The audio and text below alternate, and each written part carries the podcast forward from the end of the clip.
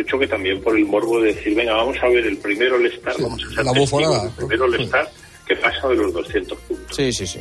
Oye, eh, esto es muy importante, Parra. Polémica de, eh, con Doc Rivers por el mal inicio con Milwaukee.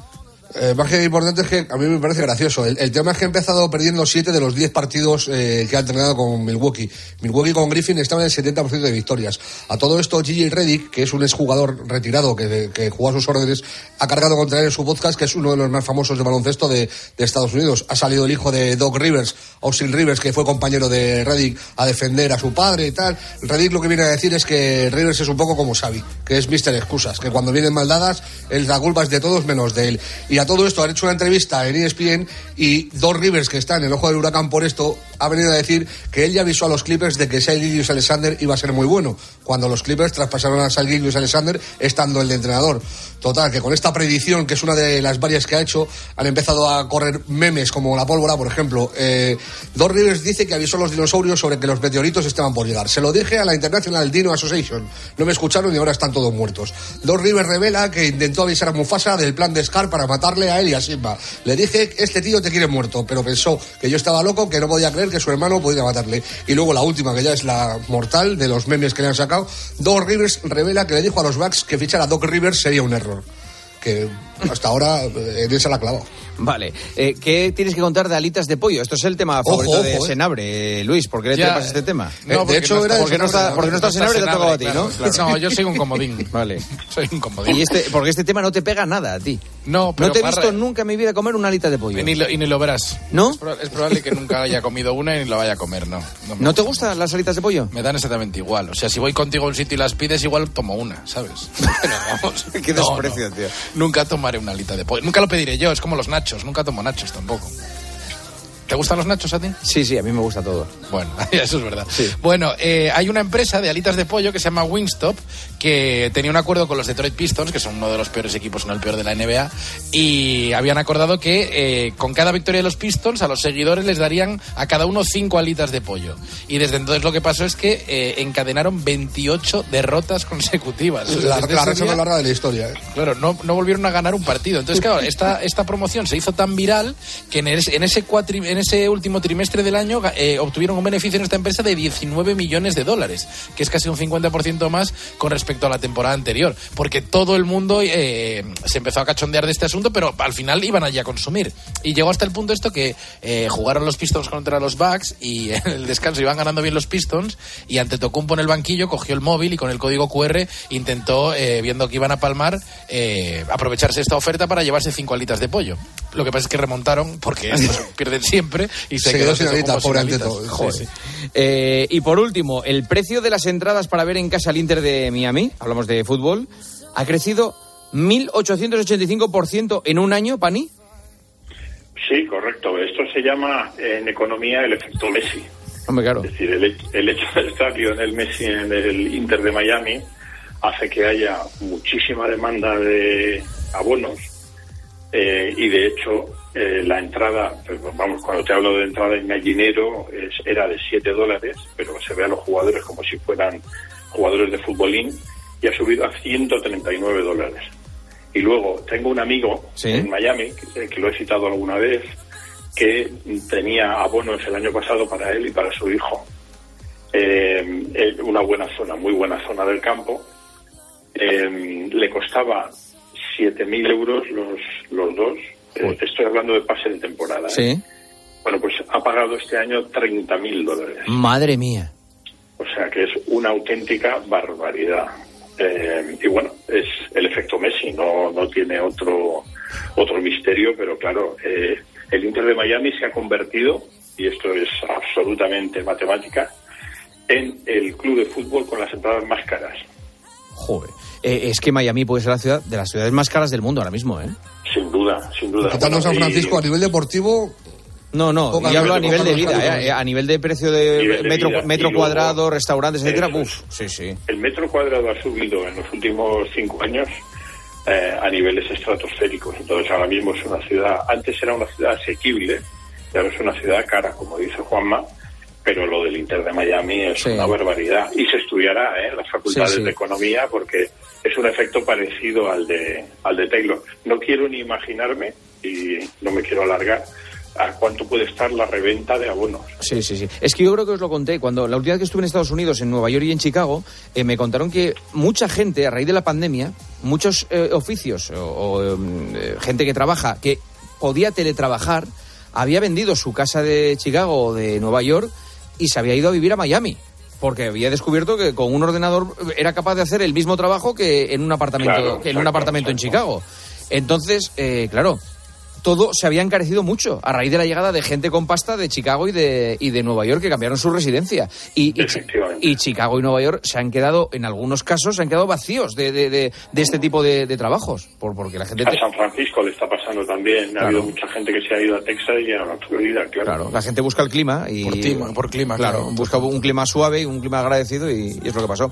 Compañeros, gracias, ha sido un placer. Un abrazo. Adiós, vosotros siempre. Adiós, Americans. Cerramos. La victoria fue todo gracias al equipo, pero todo es relativo, ¿viste? Mister, mister, la última. ¿Usted qué opina de la teoría de la relatividad? A veces te encuentras más de lo que esperas, pero mejor que sea en Codere, donde puedes apostar a diferentes resultados en un mismo evento con Crea tu apuesta. Regístrate en codere.es. Juega con responsabilidad, sin diversión ni juego. El juego puede crear adicción mayores de 18. PokerStars, la mayor sala de póker del mundo, donde encontrarás tus juegos de casino preferidos y nuestras mejores cuotas para los partidos de fútbol más importantes. En PokerStars tienes póker, casino y apuestas deportivas en una misma cuenta. Descarga la app de PokerStars o visita pokerstars.es para jugar. Solo mayores de 18. Juega con responsabilidad. Señoras, señores, hasta aquí el partidazo. Ahora llega poniendo las calles con Beatriz Calderón, que las pone muy, muy bien. Muy bien puestas. Hola, Bea. ¿Qué tal? Muy buenas, Juanma. Muy buenas, ¿qué tal? Pues nada, muy bien. Aquí estamos pendientes sobre todo de Valencia, Sí. que por supuesto no vamos a, abandonar lo que está sucediendo eh, allí en estos eh, momentos. Pero también vamos a hablar en el programa hoy de algo que además, eh, Juanma, yo sé que a nosotros nos toca muy cerca, más, más que nada porque tenemos a los chicos en esa edad. El tema de las drogas y los jóvenes. Después de esa tragedia Sí, sí. hace una semana, un niño, o un niño de 14 años, con una nueva droga, cocaína rosa, y, y- y- y que ha perdido la vida, que no volvió a casa esa tarde. El otro día se lo contaba yo a los compañeros en la redacción. Cuando estaban eh, dando esa noticia en la tele, yo estaba en la cocina, en casa, Ujú. estaba solo. Y mientras estaba eh, cortando verdura para cocinar y tal, estaba escuchando la noticia y me di cuenta que se me cayeron lágrimas Sí. escuchando la noticia. Porque los que tenemos efectivamente niños en esas edades, te das cuenta del el peligro que corren cada vez que salen por la puerta de casa. Te da pavor. Claro, no sabes eh, lo que van a hacer por, por hacerse más valiente que uno, o si se van a meter en una pelea, o van a hacer una apuesta, o van a hacer una tontería, o les van a engañar. Uf, sufrí mucho, sufrí mucho escuchando esa noticia. Bueno, pues hoy vamos a hablar eh, un poco de, de la situación y, y- y de cómo está ahora mismo eh, el panorama. Bea, te mando un beso. Un beso, hasta luego. Adiós, hasta aquí el partidazo. El abrazo y el recuerdo para Valencia, para las víctimas. Cuatro víctimas mortales, 19 desaparecidos en ese incendio que se ha declarado esta misma tarde. La radio sigue y cualquier noticia de última hora será actualizada por los servicios informativos de la cadena COPE. Mañana más partidazo con Joseba. Adiós.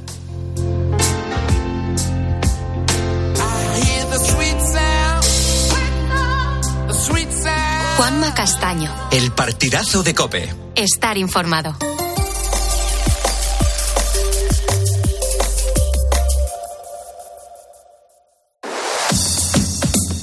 Carlos Moreno, El Pulpo. Poniendo las calles. Cope. Estar informado.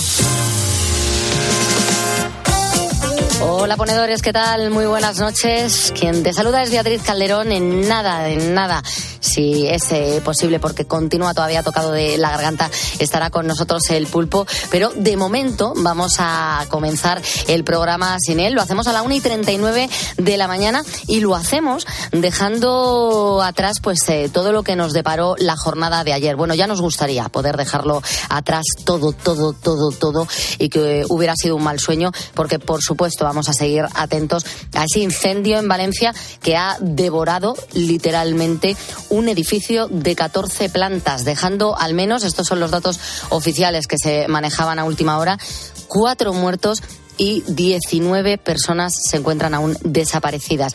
Eh, la UME ha tenido que ser movilizada. El gobierno ha movilizado a la unidad militar de emergencias para colaborar en las labores de extinción. Imaginaros cómo será la situación allí a esta hora. Eh, vamos a seguir informando eh, minuto a minuto de lo que allí sucede. Y nosotros tenemos un teléfono. Es el 950 6006 teléfono gratuito del programa. Lo repito, 950 60 06. Alguien en Valencia que esté preocupado, alguien en Valencia que sea testigo, alguien en Valencia que ahora mismo no pueda dormir por esta situación y nos quiera llamar, lo tiene abierto, está a su disposición. Bueno, también un día en el que hemos sabido que Urcuyu ha convocado elecciones en el País Vasco, serán el 21 de abril. Y mientras tanto, en la crónica de tribunales, pues se conocía esa sentencia al exfutbolista Dani Alves, que ha sido condenado por violación a cuatro años y, y, medio de prisión. La víctima recibía, va a recibir además 150.000 euros como indemnización. Todo esto, como te decía, fue noticia ayer. Y nosotros vamos a hablar ahora de temas que nos interesan, que nos tocan de cerca, que nos preocupan y mucho. Tusi o cocaína rosa. Ese es el nombre de una de las drogas de diseño que actualmente más éxito están teniendo entre los jóvenes españoles en estos momentos. La sustancia fue creada en un laboratorio en Estados Unidos entre los años 70 y 80 del siglo pasado y ahora ha vuelto a resurgir siendo muy popular su consumo entre la gente, dicen los expertos, de clase alta. La droga ha sido, por desgracia, una de las protagonistas de los últimos días. El motivo se lo contaba a Juanma Castaño hace un momento. Ryan, 14 años. Era el viernes pasado, 16 de febrero, cuando este chico salió de casa, pues supongo que como cada fin de semana, porque había quedado con sus amigos en Getafe. No regresó, nunca más, volvió. Falleció. La policía sigue investigando todavía la muerte de este menor por sobredosis. Según las primeras investigaciones, se produjo tras tomar una bebida energética a la que al parecer eh, pues eh, le habían echado eh, dos gramos de cocaína rosa a lo largo de los días. Sí es cierto que esta primera versión pues eh, ha ido cambiando, pero da igual. El fin fue el mismo, una tragedia, un drama para una familia lo que le ha sucedido a este niño de 14 años. Claro, nosotros vamos a hablar aquí de qué es la cocaína rosa, qué drogas están de moda a día de hoy entre la juventud, porque si tenemos hijos o nietos, nos interesa estar informados qué efectos provocan en ellos y qué peligros tienen. Hoy el temazo de Poniendo las calles va para las drogas de moda.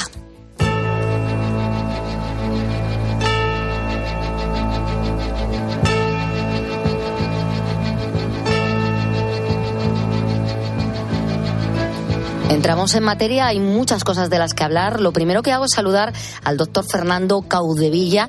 Él es médico de familia, experto en drogodependencias. Buenas noches, doctor. Buenas noches. Eh, hace tan solo unos días se producía esta tragedia que acabamos de contar. Eh, ¿Se sabe qué es la cocaína rosa? ¿Qué nos puedes contar sobre ella? Bueno, pues lo primero, hay, hay mucho que, que, apuntar. Lo, primero, la, mayoría de la información que has proporcionado en, el, en, la entrada y que entiendo que es información obtenida de otras fuentes no, no es acertada. Lo que se llama eh, TUS, el, el, el 2CB, lo que se, es que en inglés se dice 2CB, es, es efectivamente es, un, es, una, es una droga psicodélica que efectivamente se sintetizó en los 70 y en los 80 y que empezó a aparecer en una serie de reportajes peruanos de revistas peruanas en, a finales de los 90, en lo que efectivamente se decía que era una droga eh, de color rosa y asociada a modelos, princesas y reinas, eh, sin ninguna ninguna documentación. Entonces, estas leyendas urbanas se han ido transmitiendo y transmitiendo muchas veces a partir de las propias instituciones que copian esta, esta información y, la, y, se transmite así a través de los medios de comunicación, ¿no? que es uno de los primeros problemas que tenemos. Lo que se llama cocaína rosa o tusi en este momento no tiene nada que ver con el 2CB, que es una feniletilamina, es un compuesto alucinógeno, además bastante seguro a nivel orgánico, sino pues cualquier mezcla de eh, cantidades variables de cualquier cosa que entre por la nariz, cocaína, eh, ketamina, a veces MDMA, eh, mefedrona o, o, al que le ponen un colorante rosa. Eh, eso, es, eso es lo que en España, y, sin, además sin ningún género de duda, porque esto está eh, perfectamente analizado en la serie, se está vendiendo como, eh, como, como fusil.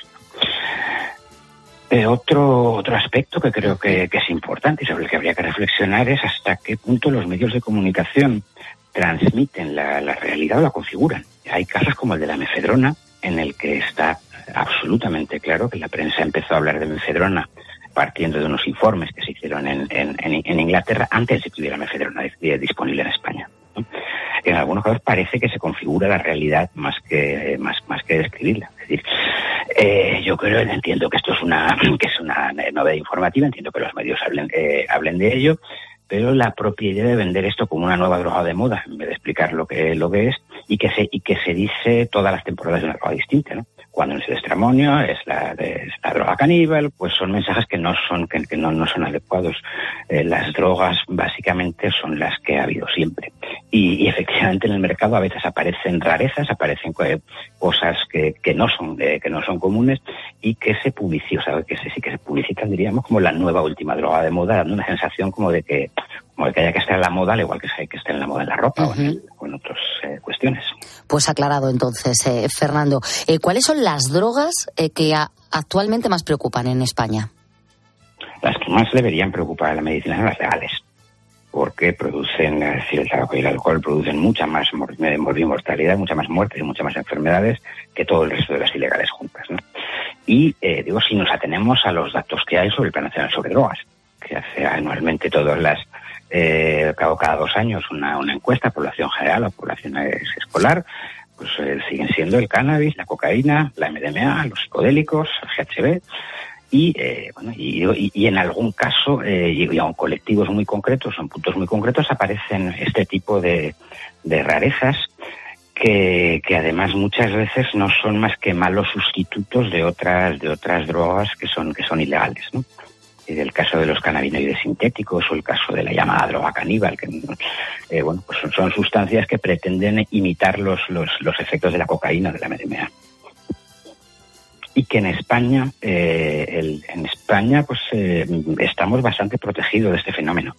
Como tanto esto como lo de los fentanilos, que se cuenta que esto es una cosa de Estados Unidos, en España no hay a pesar de lo que nos dicen, eh, eh, los, eh, hay un sistema de alerta temprana del, del, Plan Nacional sobre Drogas que sirve para alertar cuando entra una sustancia y no ha alertado de que haya entrado el fentanilo. Pero como, eh, como digo, el hecho de tener, por un lado, un sistema sanitario eh, que tiene bien controlados los opiáceos, pues eh, dificulta el fentanilo. Uh -huh. Y luego el hecho de tener buenos mercados de drogas ilegales, de cannabis, de cocaína, dificulta el que entren también esas adulteraciones. Uh -huh. De todas, ¿cuál sería la más peligrosa, Fernando? El alcohol y el tabaco. No hay, no hay, no hay, eh, no hay el tabaco, es la única droga que te, que te da un 15% de probabilidades de, de, de, morir de un cáncer. Eh, y el alcohol, bueno, los gastos eh, sanitarios, eh, sociales y, ¿no? y que, que, produce el alcohol son, son uh -huh. elevadísimos en comparación con, eh, con el resto. Bueno. Es decir, las drogas ilegales no son ilegales por motivos de salud pública ni por motivos de peligrosidad por otro tipo de motivos. Uh -huh. Este es un tema muy serio. La cocaína rosa puede provocar incluso la muerte, pero sin llegar a ese final dramático, ¿qué otros riesgos tiene el consumo de este tipo de drogas a largo plazo? Sí, es que ten en cuenta que las drogas es un conjunto tan heterogéneo de ¿no? qué son las drogas.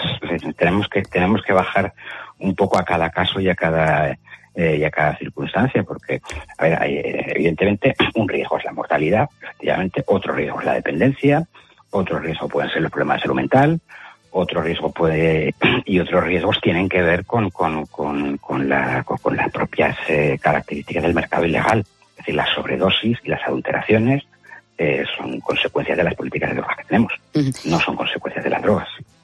Eh, precisamente sobre eso quería hablar porque, claro, obviamente las drogas no pasan ningún tipo de control de calidad, son sustancias ilegales y eso también es un peligro porque nunca se sabe a ciencia cierta qué es cada una de estas drogas, ¿no? Efectivamente, todos la que insisto que el problema en el que hay en Estados Unidos, en el que ya no solo el 30, hasta el 30% de las muestras de heroína, pero no solo de heroína, sino de cocaína, de metanfetamina, ¿no? Van adulteradas con un producto que es mortal en microgramos, pues esto indica el si, si, si, el Estado no es capaz, ¿no? si las drogas son ilegales, entienden para que no estén accesibles y el resultado es que, se pueden comprar en cualquier lado a precios muy baratos, pero adulteradas y, llenando los bolsillos de los criminales, pues no parece que sea que esto sea una situación muy lógica, ¿no? Pues no podemos terminar la entrevista, eh, doctor, sin preguntarle por una cosa que llama también mucho la atención. Eh, ¿Es habitual mezclar drogas con bebidas energéticas o incluso con otras sustancias tóxicas? El patrón de consumo más frecuente de drogas es el policonsumo es consumir varias, sobre todo en, el uso recreativo, ¿no? Es el consumir varias cosas. Claro, hay mezclas que son las mezclas, lo que es la mezcla incrementa ya los riesgos, pero hay mezclas que son más peligrosas que otras. Entonces, pues, eh, eh, añadir una bebida con alto contenido en cafeína, que es un estimulante, con un polvo de color rosa que no sabemos qué lleva, pero que probablemente lleva también dosis altas de estimulantes, pues efectivamente multiplica los riesgos, ¿no? Está claro. Pues Fernando Caudevilla, doctor, médico de familia, experto en drogodependencia, gracias de verdad por habernos atendido esta noche. Pues un placer, muchas gracias, buenas noches. Y hemos hablado de los efectos que tienen algunas de estas sustancias, pero hasta ahora a la 1 y 50 de la mañana vamos a hablar también cómo afectan a nivel mental, si se puede salir de ellas. José Hernández es psicólogo clínico, sabe muchísimo sobre este asunto. Buenas noches, José. Buenas noches, ¿qué tal? Pues muy bien, acabamos de hablar con el doctor Caudevilla, él es médico de familia, experto en drogodependencia, y ya tenemos una base sobre el tema. Hemos hablado sobre eh, el tipo de drogas que hay, las que más preocupan. ¿Cómo puede ser que pase esto en adolescentes de 14 años? Bueno, la verdad es que mm, es alarmante precisamente por eso, ¿no? Por, por, la edad, por los 14 años, pero yo creo que, que la causa de que ocurran cosas así eh, pues es un fallo en, todos los agentes o, dentro del sistema de, la persona, ¿no? Eh, creo que esto tiene que ver con todos los agentes sociabilizadores del, menor eh, y, sobre todo, bueno, pues pues que hay un fallo a nivel preventivo, está claro, ¿no? Eh, creo que tiene que ver mucho con, como digo, con todos los agentes, con, los agentes educativos, con la familia, con, todo el contexto ¿no? que, rodea a la persona. Eh, José, ¿qué efectos puede tener para alguien tan joven consumir drogas? Ya no solo a nivel físico, sino que también hablamos de salud mental, ¿no? Pues sí, el, consumo de sustancias a edades tan tempranas, claro que, influye, no solo a nivel eh, físico, sino, como bien dices, a, a nivel mental. Eh, a lo largo de, del desarrollo de una persona, desde, desde que nace, pues su cerebro se está desarrollando eh, hasta los 21 años aproximadamente. E, es en esa última etapa de desarrollo donde se desarrolla el prefrontal. Eh, esto lo que quiere decir, así como contándolo un poco simplificado, es que ahí están las funciones ejecutivas de una persona, todo lo que tiene que ver con la planificación, con la organización, eh, también es como un poco el freno de la conducta, ¿no? De ahí esa impulsividad en la, en la etapa adolescente. A nivel eh, de salud mental, cualquier sustancia pues podría o desencadenar un trastorno mental eh, o agravar un trastorno eh, ya preexistente. Entonces, eh, pues desde pues el desarrollo de cualquier tipo de, problema de salud mental, hay que pensar que el consumo de sustancias incide directamente sobre el sistema de recompensa del cerebro. ¿Esto qué quiere decir? Pues que a nivel de dopamina se va a alterar, a, nivel de todo lo que tiene que ver con, con sentir placer, ¿no? Eh, y por supuesto va a tener una repercusión sobre las emociones, sobre la regulación y la gestión emocional de la persona. Casi siempre solemos hablar de los efectos a largo plazo, pero a corto plazo imagino que también tendrá consecuencias negativas. El consumo de sustancias tiene efectos tanto a corto plazo como a largo plazo. Eh, sí que es verdad que a nivel de, salud mental un consumo eh, reiterado eh, pues puede tener consecuencias a, largo plazo a nivel emocional o, como hablamos a nivel de salud mental. A corto plazo los riesgos tienen que ver mucho también, aparte de, de la salud mental, con la posibilidad de sobredosis. eso es lo que puede ocurrir a corto plazo también, claro. ¿Cómo se trabaja desde la prevención para hacer frente a este problema, José? Eh, a nivel preventivo, la prevención es súper importante. Eh, de hecho, eh, la única manera de, de proteger o de generar factores de protección en una persona ante el consumo de sustancias es a través de la prevención. Em, la difusión de información, que, que dentro del sistema público existan agentes preventivos a todos los niveles. La prevención no solo se trabaja con los menores, se trabaja con los padres, eh, se trabaja con las escuelas, eh, como decíamos al principio, con todos los elementos eh, que conforman el sistema de sociabilización del menor. Entonces, a nivel preventivo es muy importante que, que las personas tengan información sobre qué tipos de sustancias hay en el mercado, cómo afectan, eh, cómo son las vías de consumo. Lo más importante de la prevención es la información. Eh, y eso es un trabajo de, de, las propias instituciones, de las familias. eh, es un, pues un, un, trabajo como muy en equipo de, de todas las personas. Sí, por eso hoy nosotros a la una y media de la mañana hemos decidido dedicar el temazo a esto precisamente y hablar eh, con expertos como el doctor y como eh, José, porque eh, es muy importante que estemos informados eh, para saber qué nos podemos encontrar en el mercado y sobre todo a qué cosas acceden a día de hoy nuestros jóvenes. Yo, si no me equivoco, antes hacía salidas a muchos institutos de Madrid para trabajar precisamente desde la prevención y concienciar sobre los peligros que tienen las drogas. ¿Qué has visto en esas salidas y cómo reaccionaban pues los chavales ante vuestra visita? Pues mira, nuestro trabajo consistía en ir a colegios e institutos de la Comunidad de Madrid con un dispositivo móvil, era un autobús, eh, y, y, los alumnos iban entrando por clases dentro del autobús, recibían una charla preventiva eh, de una hora aproximadamente, donde hacíamos un recorrido por qué tipos de drogas existen, cuáles son sus efectos a corto y a largo plazo. Eh, hacíamos un trabajo preventivo eh, principalmente. ¿Qué cosas me han llamado la atención de todo este tiempo? La desinformación. Eh, me ha llamado mucho la atención siempre que había muchísimos bulos y que el, las sustancias estaban muy mitificadas eh, y, que, y que tenían el conocimiento de las sustancias que existían, eh, pero muy poca información eh, y estaba muy poco trabajado. Eh, desde las familias no se trabaja mucho porque a los padres les faltan herramientas para tratar este tema y, y muchas veces es tabú. Eh, eh, creo que en las escuelas pasa lo mismo.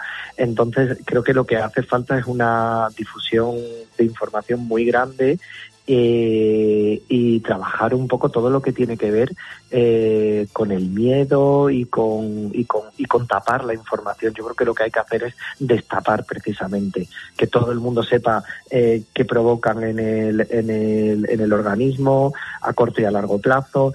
Eh, creo que me llegaba mucha me llegaba mucha información también acerca de mm, no hablamos de esto porque hablar de esto puede incitar al consumo. Ese, mensaje he estado años escuchándolo y esto está demostrado que no es así. Todo lo contrario, entre más se hable de esto, más información haya, eh, más capacidad tiene la persona para decidir o para protegerse. La prevención entra dentro de los factores de prevención, no es, no es algo que vaya a provocar el consumo, todo lo contrario. Como en todos los aspectos de la vida, la información es poder y en este caso no, no, iba a ser menos. José Hernández, psicólogo clínico con una gran experiencia en este tipo de temas, gracias de verdad por habernos atendido. Ha sido un placer.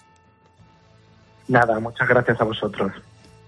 Pues eh, este va a ser nuestro tema del día hasta las 6 de la mañana. Estaremos leyendo mensajes en nuestro Facebook. Es lo que les preguntábamos hoy a los ponedores, que nos hablaran, que nos contaran acerca de cómo se sienten ellos ante esta situación, si conocen a alguna persona que sea o que haya sido adicta alguien cercano a ellos.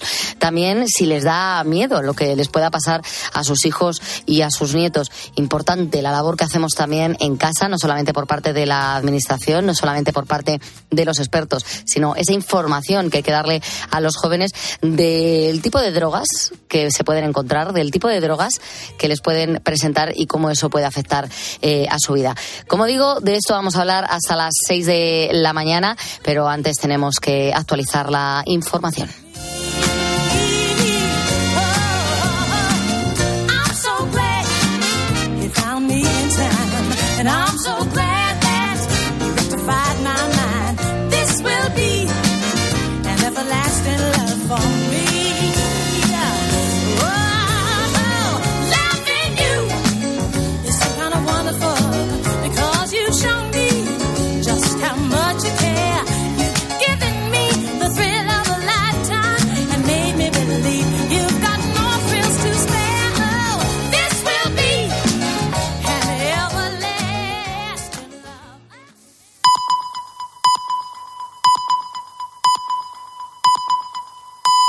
Son las